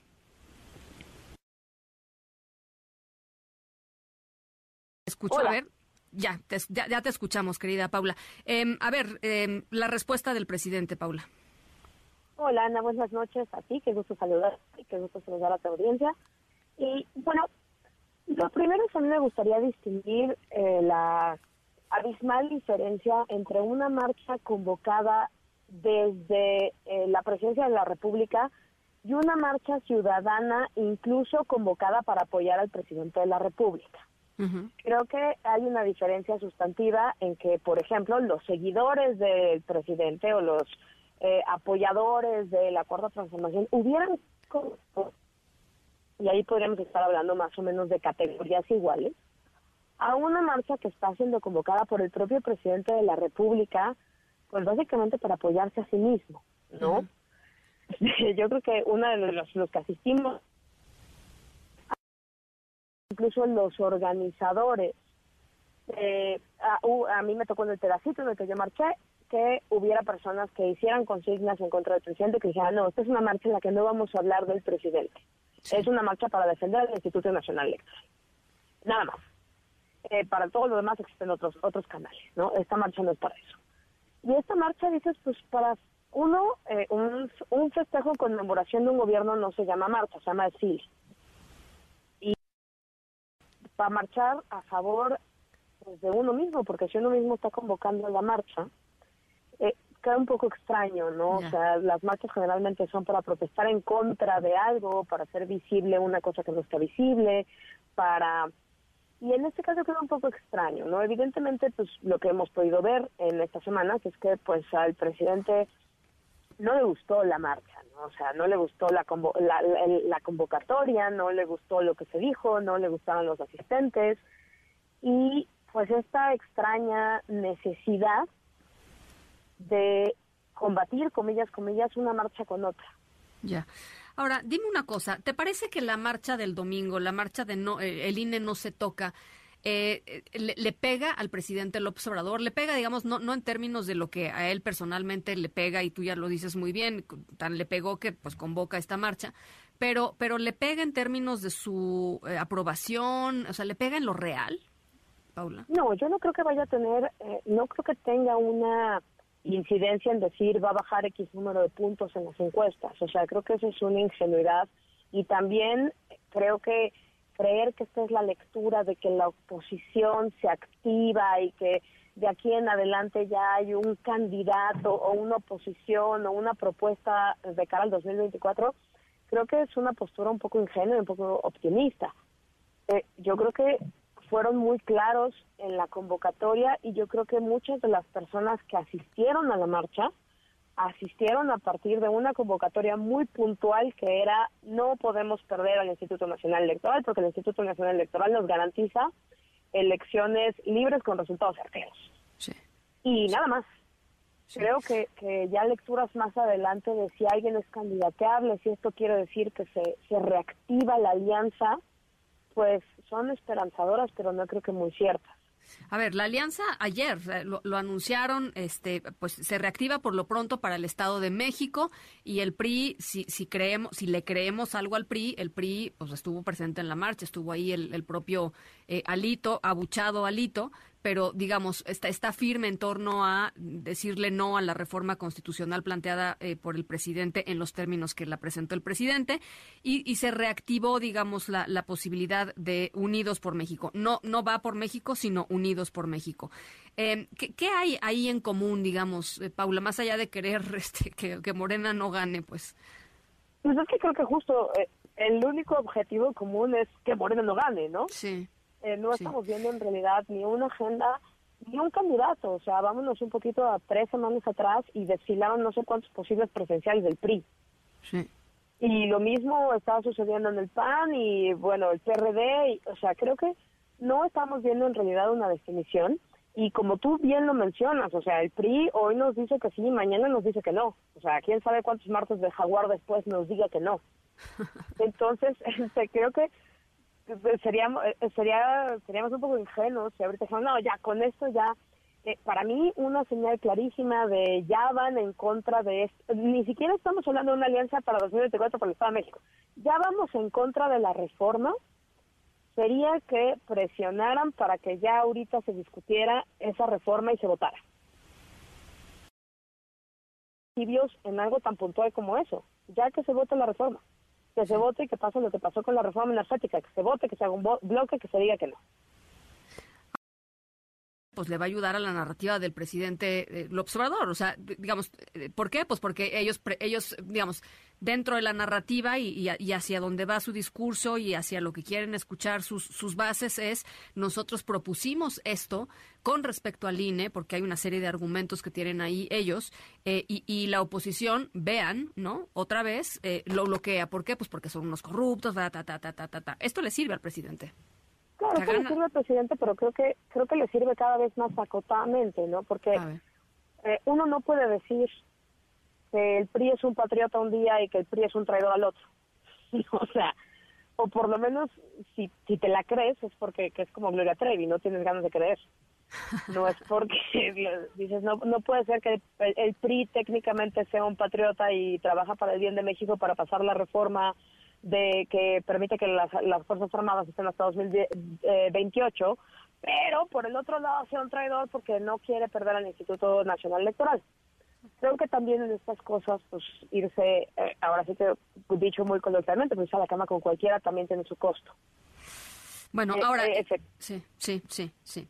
ahora, Yo, yo, quisiera preguntarte sobre el, este asunto del plan B de, de, Morena y sus aliados en el Congreso, porque bueno, independientemente de todos estos movimientos que se están dando en la arena de la grilla política, Em, y ahí están, y, con sus costos y sus beneficios para unos y otros actores, está la realidad que es la, posibilidad de que Morena logre cambiar ciertas cosas eh, con base no en la reforma constitucional, sino con base en, reformas a, leyes secundarias y con eso pues trastocar de alguna manera eh, el, funcionamiento del Instituto Nacional Electoral. Decían por ahí eh, que está buscando, por ejemplo, aplicar un recorte nuevo de tres mil millones de pesos, en fin, debilitar al INE al grado de que el INE se termine siendo pues medianamente eh, operante o casi inoperante. Eh, ¿tú, qué opinas de, de, las posibilidades, digamos, de esta, de esta segunda vía eh, para, para pues, en términos del cálculo político del presidente López Obrador, que es básicamente tratar de, pues, esto, contener y, manejar de alguna manera los posibles resultados electorales? Yo ahí lo primero que diría es no descartemos el peligro de, de que trae en sí mismo el plan B.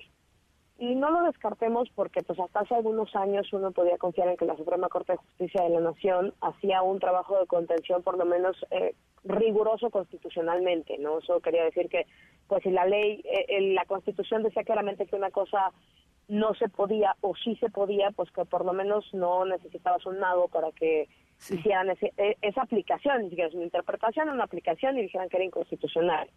Lo que hemos visto en los últimos casos es que pues no estamos tan seguros de que aunque el artículo constitucional diga A, ellos vayan a decir, ah, pues es A. Entonces, eh, la primera peligrosidad es esa, que aunque sea evidentemente inconstitucional lo que se proponga, hay dos puntos eh, muy delicados. El primero es el tiempo que se tarda en resolver una controversia, una acción de inconstitucionalidad, o sea, lo que lo que se vaya que terminen de alguna manera avalando un pedacito, otro pedacito, otro pedacito, incluso aunque sea claramente inconstitucional, como vimos, por ejemplo, en la argumentación que ahorita está suspendida, pero más o menos lo pudimos eh, observar en la, argumentación de algunas ministras de la Corte en específico en el caso de prisión preventiva oficiosa, sí. donde la ley, es, la Constitución es muy clara y se hicieron unas interpretaciones muy extrañas en las que estaban, o sea, estaban dispuestas a hacer una, pues ahí me dio una vuelta un poco a la Constitución, ¿no? Y lo segundo es, eh, yo ahí en el caso de, de las del plan B, pues eh, sería muy preciso en ver qué es lo que se puede modificar y qué es lo que no se puede modificar. Lo que está en la Constitución, por ejemplo, sobre la denominación del INE, la, el, el mecanismo de designación de los consejeros y de los magistrados, el número de consejeros y magistrados, eh, más o menos el funcionamiento de, de los procesos electorales, eh, el número de diputados, creo que todas esas cosas pues, están en la Constitución y más o menos se tendrían que mantener. Como tú dices, pues lo que puede entrar en plan B puede terminar siendo buscar meterle palos en las ruedas al funcionamiento del Instituto Nacional Electoral. Ahora, creo que en este caso es contradictorio porque también hacen el anuncio de que ya van a abrir el proceso de designación de consejeros electorales. Sí, Esa es. otra de las eh, alternativas que puedes tener si lo que estás tratando es de hacerte del órgano electoral. que es pues acerca de la designación. Esta no es nada nueva, hemos visto a todos los partidos políticos en su momento tratar de hacerse del, del Consejo General de Nile y hacerlo a modo. Pues es bajísimo tratarse de hacer de un órgano autónomo, recordando también que pues la designación requiere de dos terceras partes de de la Cámara de Diputados. Pero se los reparten, ¿no? O sea, siempre se los han repartido, Paula. ¿no? O sea, esto no es un tema de, esto no es un tema, justo ayer lo platicábamos eh, aquí en este espacio eh, con, el con el diputado Sergio eh, Gutiérrez Luna y, le decía, él decía es que así no deben de, de, no, los, los consejeros se tienen que votar por voto popular, etcétera, porque si no, pues hay una concentración de, las cúpulas, pues como la de Morena, o como la del PRI, o como la del PAN, o como la del PRD, o sea, siempre ha sido así. Y, y, mal que bien, pues funciona el Instituto Nacional Electoral. Sí, y, yo creo que, a, ver, ha funcionado por, por nombramientos muy virtuosos en los que un partido político, el que sea, pone por encima de sus intereses los intereses del Estado y escoge a unos buenos candidatos. Llega a suceder no decimos que es eh, la regla, pero llega a suceder y es un poco pues lo que uno esperaría.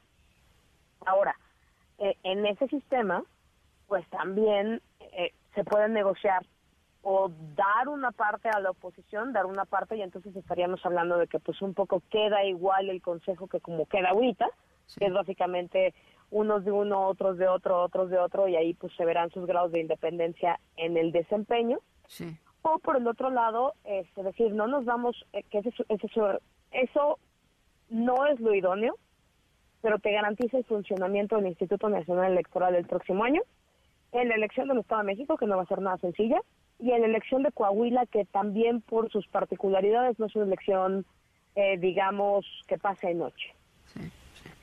Y pues para lo que sigue que eh, recordamos que el proceso electoral empieza oficialmente, la, la, la, selección presidencial empieza en septiembre de 2023. No empieza, o sea, las campañas son en 2024, pero en realidad el proceso electoral, la organización empieza en septiembre de 2023. Pues eso te garantiza un cierto grado de estabilidad. No es lo idóneo que sean eh, consejeros designados por cuotas, pero te garantiza estabilidad. Lo otro que puede pasar es que quieran pasar este plan B, que eso trastoque la designación de los consejeros electorales y que, y que, por ejemplo, pase como está pasando ahorita en COFESE, ¿no? Que nada más no tienes Y eso sí. es un eso sí es un gran tema. o sea, que, que, instituto que de 11 sean sean 7, digamos, que no que no nombres al, al, resto de los de los consejeros que se tendrían que, nombrar, que de los que hay se nombre al, consejero presidente o a la consejera presidenta y que, que con 7 se vayan este a la organización de, de todo, ¿no? De, de, Estado de México, Coahuila y eventualmente la federal. Eso sí, la verdad es que pues, es un recorte a lo chino, ¿no? o sea, te lo, te lo recorto de facto y te doy menos dinero de facto y a ver cómo le haces. Y eso la verdad es que pues no solo, eh, vamos. No tenemos indicaciones de que eso vaya a suceder, ¿no? O sea, no, no tenemos indicaciones que eso vaya a suceder y yo espero de verdad que por la certidumbre de sus propios resultados estén por darle al INE el número de, de, de, lana y de recursos humanos que necesita para darle certidumbre a sus propios resultados. Sí iremos viendo. Esto no quiere decir, creo, además hay que decirlo, esto no quiere decir que el INE no necesite este, y que los procesos electorales no necesiten, este, pues, eh, literalmente mejoramiento en ciertas eh, áreas o recortes en otras, ¿no? Eh, pero rumbo al 2023 y el 2024 que están ya, ¿no? Están ya sucediendo. Eh, pues difícilmente se podría hablar de una, de una difícilmente se podría desear una reforma pues así de, profunda y así de, complicada y sobre todo pues sin, sin el acuerdo de las distintas partes políticas, ¿no? Yo creo que eso es lo más importante. Sí, yo creo que mira, las reformas electorales uno lo tiene que, o sea, lo tienen que ir aprendiendo. Las reformas electorales se tienen que hacer en los dos primeros años de tu gobierno intermedia y vayan bien afinados a la, a la presidencial. Después de eso, la verdad es que ya es muy complejo para todo mundo adaptar, aunque sea necesario, adaptar la ley electoral. Bueno, pues ya veremos qué sucede, Paula. Ojalá podamos eh, conversarlo cuando haya un poquito más de claridad sobre lo que significa en la, en la práctica, ¿no? Lo que efectivamente presenten en el, en el plan B, digo, pensando que se, no se vote, por supuesto, la reforma constitucional eh, y, y lo que vaya surgiendo de ahí. Te mando un abrazo, Paula. Abrazote, muchísimas gracias, Ana. Muchas gracias, Paula Sofía Vázquez, analista política, las seis de la tarde con 35 minutos. Ana Francisca Vega, NMBS Noticias.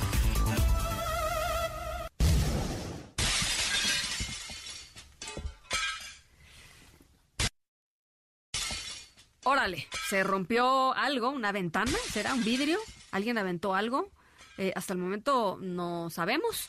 Lo único que veo es que hay mucha gente aquí, pues muy sacada de donde evidentemente cuando se escuchó este sonido, esta ventana rota, eh, pues unas personas salieron corriendo, hay quienes se resguardaron debajo de un escritorio, también hay quienes les gana la risa nerviosa y están carcajeándose por ahí. Eh, no les puedo decir qué pasó, dando el desenlace de esta historia sonora.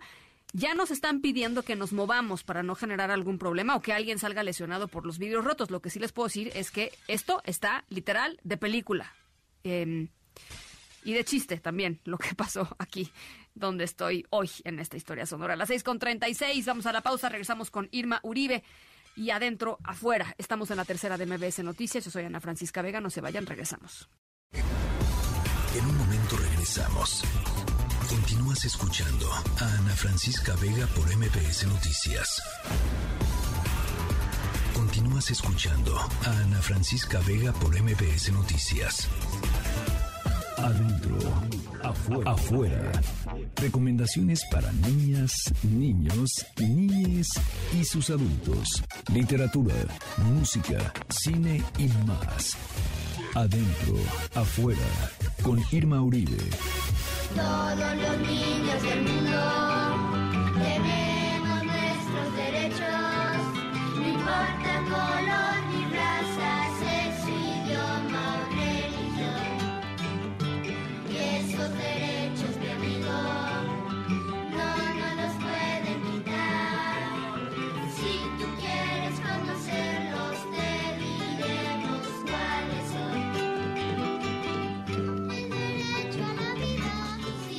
Uribe, no, me acabas de regresar este, con los hermanos Rincón. No te, no te voy a decir cuántos años, pero sí bastantes, mi querida Irma. muchos. Muchos ¿Cómo estás? años. Qué gusto saludarles. Sí, estoy muy contenta de platicar contigo. Traes hoy recomendaciones sobre derechos de los niños. Sí, lo que pasa es que este 20 de noviembre, bueno, todos los 20 de noviembre en realidad, se conmemora el Día Universal del Niño, según la ONU, porque es el día que se firmó primero la Declaración de los Derechos del Niño y luego en 1989 la Convención de los Derechos del Niño, que como dato curioso es el tratado internacional más ratificado del mundo, aunque la verdad todavía estamos lejos de que todos los derechos de todos los niños y niñas se garanticen en todo el mundo. Por supuesto. Así que, pues la verdad es que es un buen día para reflexionar sobre los derechos de las niñas y los niños y para cuestionar también un poquito qué hace falta para que estos derechos se garanticen en nuestras comunidades, en nuestros países y obviamente alrededor del mundo. Y también es un buen día para platicar con nuestros hijos y nuestras hijas sobre cuáles son sus derechos y por qué es importante que los conozcan. Em, que sepan que no en todos lados eh, se garantizan estos derechos y que desde su trinchera ellos y ellas pueden exigir que sus derechos y los de todos los niños y las niñas alrededor del mundo pues, se garanticen. Em, la verdad es que me encanta cómo lo pone Adolfo Córdoba en palabras cuando dice que los niños son personas y que a los adultos se nos olvida, ¿no? Que son personas y que en realidad no están en formación más ni menos que nosotros mismos, que los adultos mismos, ¿no? Y que también son sujetos políticos, que tienen estos derechos y que deben conocerlos para exigirlos. Así que bueno, hoy les traigo dos recomendaciones sobre el tema. Uno es bastante general, vamos a decir, sobre derechos de los niños y las niñas, y el otro es mucho más específico a un solo derecho para que ustedes puedan pues detonar conversaciones y pláticas sobre los derechos de las niñas y los niños en casa, ahora que en estos días pues se conmemora el Día Universal del Niño y lo agarran de pretexto para traer la conversación eh, a sus hogares. Me el encanta. primer libro que les quiero recomendar es un libro muy, muy, muy bonito, que realmente es una obra de arte, me gusta muchísimo. Se llama Los Derechos de los Niños, es de María José Ferrara y está ilustrado por Francisca Yáñez eh, y está editado por Planeta Lector. Eh, les decía que es un libro general, entre comillas, por decirlo así, porque em, pues es un libro que trata, trata todos los derechos. Trae un cuento o un poema para cada derecho. Incluye el derecho a la identidad, el derecho a la familia, el derecho a expresarse libremente y a tener acceso a la información, el derecho a la protección contra el abuso y la discriminación, obviamente el derecho a la educación, a una vida segura, a la salud. Trae, por cada uno de los derechos trae un poemita, cuento, que está muy bonito y muy al estilo de, de María José Ferrada, si ustedes ya la conocen o si no la han leído. Ella es en realidad poeta, yo pienso, y entonces eh, su estilo es un poco de cuento, trae un poquito de narrativa, es un poco de apapacho porque son como muy cálidos sus textos, es un poco de información porque también de ahí los niños y niñas van a poder reflexionar sobre sobre el tema y también es mucho de poesía que nos va a recordar que nunca, nunca debemos olvidar cuáles son nuestros derechos y por qué es importante que los, que los conozcamos. Es un libro realmente precioso que a través de la poesía y, la, y una narrativa muy, muy cuidada y muy fina refleja cómo cambia el mundo cuando los niños y las niñas son parte de él. Cuando, cuando nosotros los adultos nos echamos un poquito para atrás, les integramos como las personas que son. Eh, y cómo las sociedades y todo a su alrededor cambia cuando ellos son parte. Es un libro muy lindo. María José Cerrada, la autora, ha ganado un montón de premios, entre, entre ellos el premio Fundación Cuatro Gatos, hay uno de INI Chile que también ganó. Sus textos son realmente preciosos, las ilustraciones están muy lindas. Y yo creo que es un libro que es una gran introducción y una gran primera lectura sobre los derechos de los niños y las niñas. No trae ningún este este verborrea legal, oide ni aburrida, es todo lo contrario, es muy cálido, es, es muy apapachón, la poesía pues es así, y es poesía y es cuentos y es un gran recordatorio de por qué los niños y las niñas son una parte muy importante em, de nuestra sociedad. Me encanta. Entonces esa es la primera recomendación, se llama Los Derechos de los Niños, es de María José Cerrada y está ilustrado por Francisca Yáñez. Em, y la segunda recomendación es de un tema muy importante que a mí en particular me, me, me interesa mucho. Eh, hay alrededor del mundo hay millones de niños y niñas que por diversas razones viven hoy institucionalizados, eh, esperando ser adoptados. Em, se calcula que en México hay alrededor de 30 mil niños y niñas en, esta situación y aunque se han hecho un montón de, esfuerzos y avances importantes en la materia, la verdad, está ahí en acción, por ejemplo, el programa de familias de acogida em, y bueno, hay, hay muchos esfuerzos que se han hecho en México sobre esto. La verdad es que todavía falta mucho por hacer. Em, hay que empezar por cambiar el paradigma mismo de la adopción, recordar que no se trata de adultos queriendo crecer familias, sino de niños y niñas y su derecho justo a crecer en un ambiente familiar. y ponerles a ellos y a ellas en el centro es importante porque cambia el objetivo de la adopción, cambia la narrativa y en lugar de ser una narrativa adultocéntrica, pone a los niños y a las niñas en el centro y sobre todo su, derecho a crecer en, una familia, ¿no? Em, la verdad es que es un tema importantísimo que daría para mucha conversación, pero por eso quiero recomendarles este libro que se llama La mejor familia del mundo, que está escrito por Susana López y está ilustrado por Ulises Benzel y está em, editado por Ediciones SM, que hacen un gran trabajo siempre. Em, y nos cuenta la historia de Carlota, que es una niña que vive en una casa hogar y a ella le anuncian que ha sido adoptada y que su familia va a llegar por ella al día siguiente. Y entonces ella se pasa la noche en vela soñando cómo serán los integrantes de esa familia y cuál sería la mejor familia para ella, ¿no? Si una familia de pasteleros en la que coma pasteles todo el día, si una de astronautas que la lleve a conocer el universo, si una de piratas para vivir aventuras extraordinarias, si una familia de cirqueros para poder tener contacto con felinos y llevarlos a la escuela y ser la única niña en la escuela que tiene un tigre.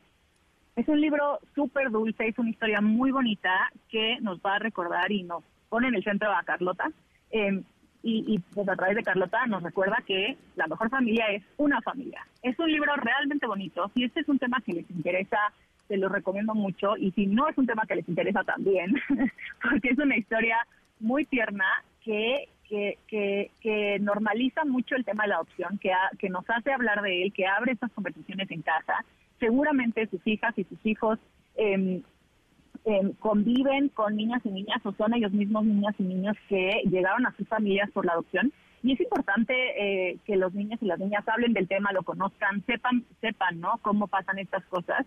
Y, y, bueno, si ustedes quieren como saber por dónde y cómo llegarle al tema, porque de repente es un tema tabú de estos que antes nos hablaba y así, Les recomiendo mucho seguir a, a, Alejandra Prián, que es una pediatra maravillosa que está aquí en la Ciudad de México, y a su esposo Diego Budiño, porque ellos acaban de convertirse hace unos meses en papás por adopción eh, y abrieron una cuenta en Instagram en la que platican sobre este tema de una manera muy abierta, eh, muy niñocéntrica y la verdad es que es muy muy linda su manera de platicarlo y de abordar el tema y creo que va a dar mucha luz a muchas familias allá afuera que se hayan convertido en familias por adopción o bien que quieran no hablar del tema en sus casas y normalizarlo y, y, platicarlo con sus hijos y sus hijas. Eh, ¿Cómo los se encuentran llama en Soy Papá por Adopción y Hacer Rimas en Instagram. Al ratito se los, se los dejamos en redes para que los puedan seguir. Y bueno, esta recomendación en realidad es un libro muy lindo que trata sobre el derecho a vivir en una familia, un tema muy importante y muy relevante hoy en día. Se llama La mejor familia del mundo y es de Susana López y Ulises Fuentes. Bueno, pues está, está padrísimo, hay que seguirlos a ellos.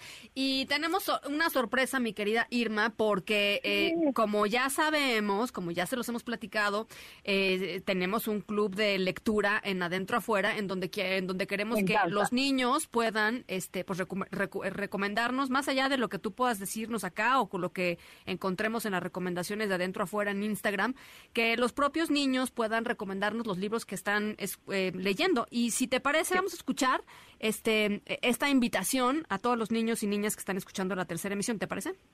Genial. Adelante, venga. Soy Emiliana, tengo nueve años y les quiero recomendar un libro que se llama Iris y las semillas mágicas. Me encantó porque tiene misterio. Iris vive en una ciudad llamada Todo Cemento, donde no hay ni una sola planta más que un sauce feo y viejo y apachurrado.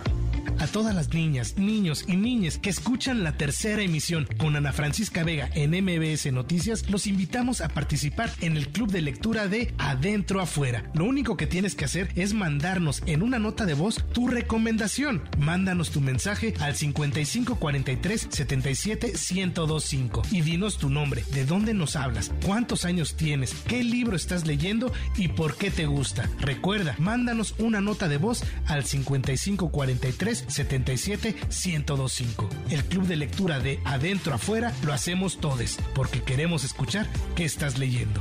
Nombre es Jeremías, tengo 11 años y les recomiendo mucho un libro que se llama 100 genios del balón. Es un libro que tiene mucha información sobre los buenos jugadores a lo largo de la historia del fútbol y se los recomiendo mucho.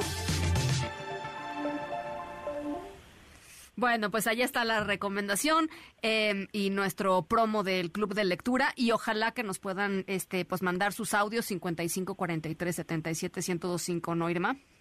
Sí, mándenos sus audios, inviten a sus niños y a sus niñas a participar. Si ellos quieren, es realmente muy fácil, se vale equivocarse, no pasa nada. Lo que queremos es escuchar qué, está qué están leyendo, qué les gusta y por qué se lo recomendarían a otros niños y niñas allá afuera.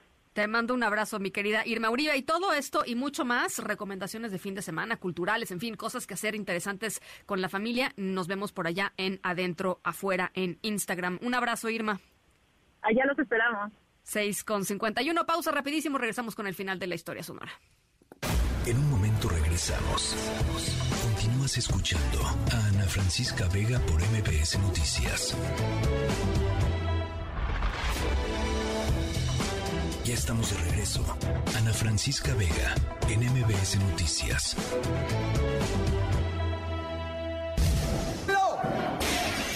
¡Agárralo!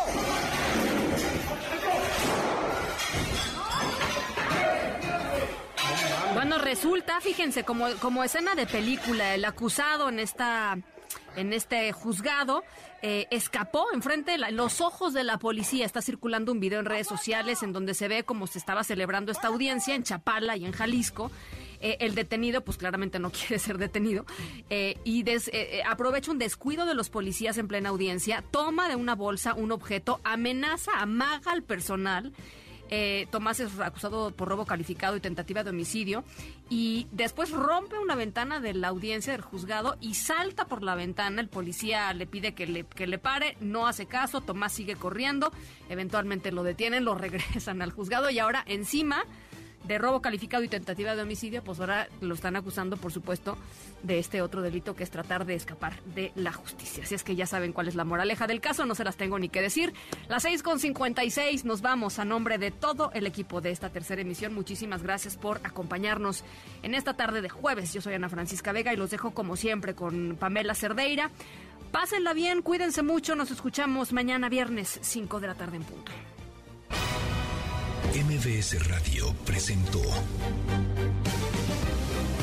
Ana Francisca Vega, información para todos. MBS Noticias.